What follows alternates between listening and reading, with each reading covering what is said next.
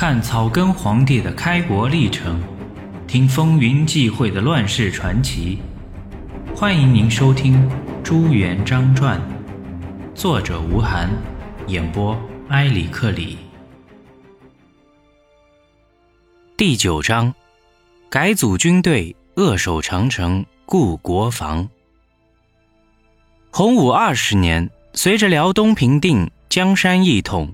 同时，对少数民族的分化治理也取得一定成效，国泰民安，似乎可以高枕无忧了。由于帝国规模的扩大，军事形势的发展，国防和国都问题也就愈显突出。基于自然环境的限制，从辽东到广东沿海几千里的海岸线的暴露，时时都处于被倭寇侵略的危险境地。长城以外是蒙古的势力，原地北走沙漠仍有强大军力。如不在险要处屯兵，则铁骑奔驰，黄河以北便不可守。可是若把边塞重兵军权托付诸将，又怕尾大不掉，拥兵自重，造成藩镇割据。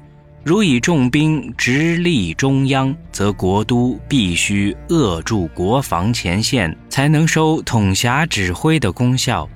东南是全国的经济中心，北方又必然是全国的军事中心。国都如建设在东南，依附经济中心，则北边空虚，无法堵住蒙古人的入侵；若建在北方，与军事中心合一。则粮食军需仍需靠东南大量供给，劳民伤财，极不划算。能不能找到一种两全其美的方法呢？通过对历史的比较借鉴，朱元璋找到了一个确实可行的折中办法：建都于东南财富之区，封子弟于北边国防据点和全国军略重地。以此确保江山永固，社稷安定。明初定都应天，主要是经济原因。第一是江浙富庶，财富出于东南，而金陵为其会；第二是吴王时代所奠定的宫阙，不忍放弃。若忍痛割爱，必然又是一番劳费。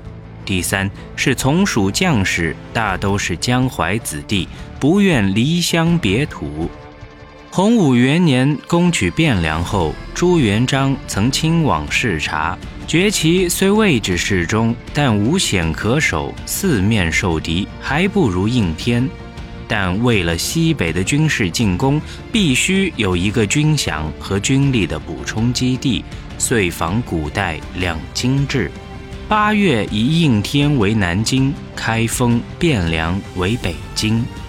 次年八月，陕西平定，北方全入版图。形势改变，帝都问题再度提出。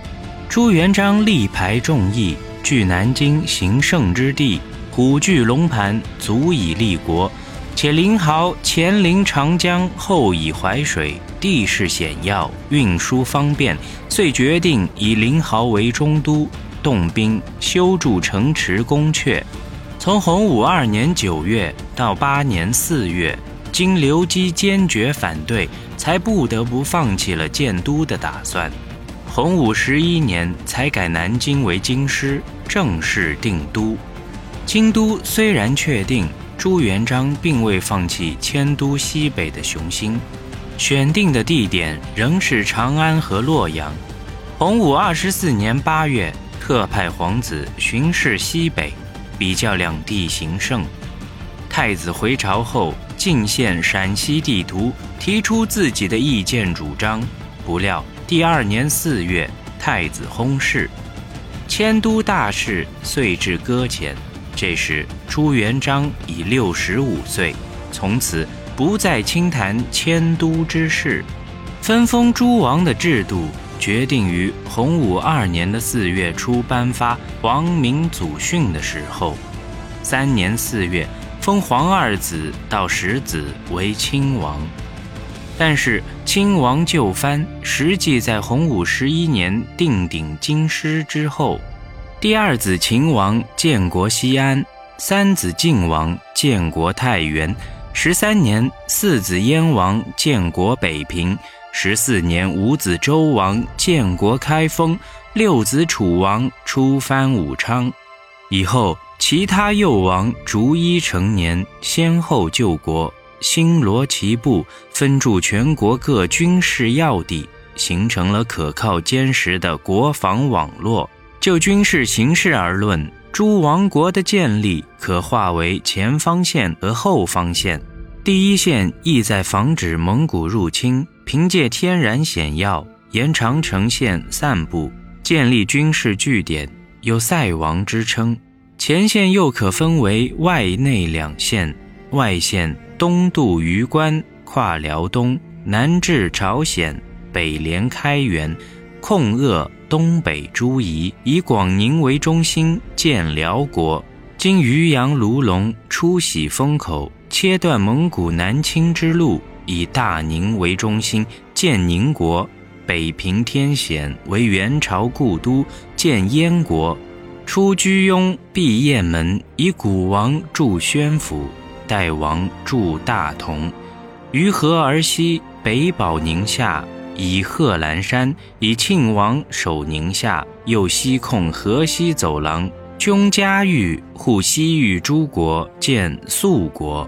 从开元到瓜州连成一气，内线为太原的晋国和西安的秦国，后方诸名城则有开封周王、武昌楚王、青州齐王、长沙谭王、兖州鲁王、成都蜀王、荆州襄王等。诸王允许在封地建立王府，设置官署，亲王仅比皇帝低一等。公侯大臣都得俯首称臣，不得军礼；但没有土地，不得干预民政。官府之外，悉归朝廷管制。年俸一万担，有设置护卫的特权，少者三千人，多者达九千人。平时守镇兵由常选指挥统领，护卫兵从王调度。遇有军情危急时，并皆从王调度。然而，守镇兵的调发，除御保文书外，还必须藩王令旨，二者缺一不可。这里，亲王实际成了地方守军的监视人，是皇帝在地方的军权代表，严防地方守军轻举妄动、犯上作乱。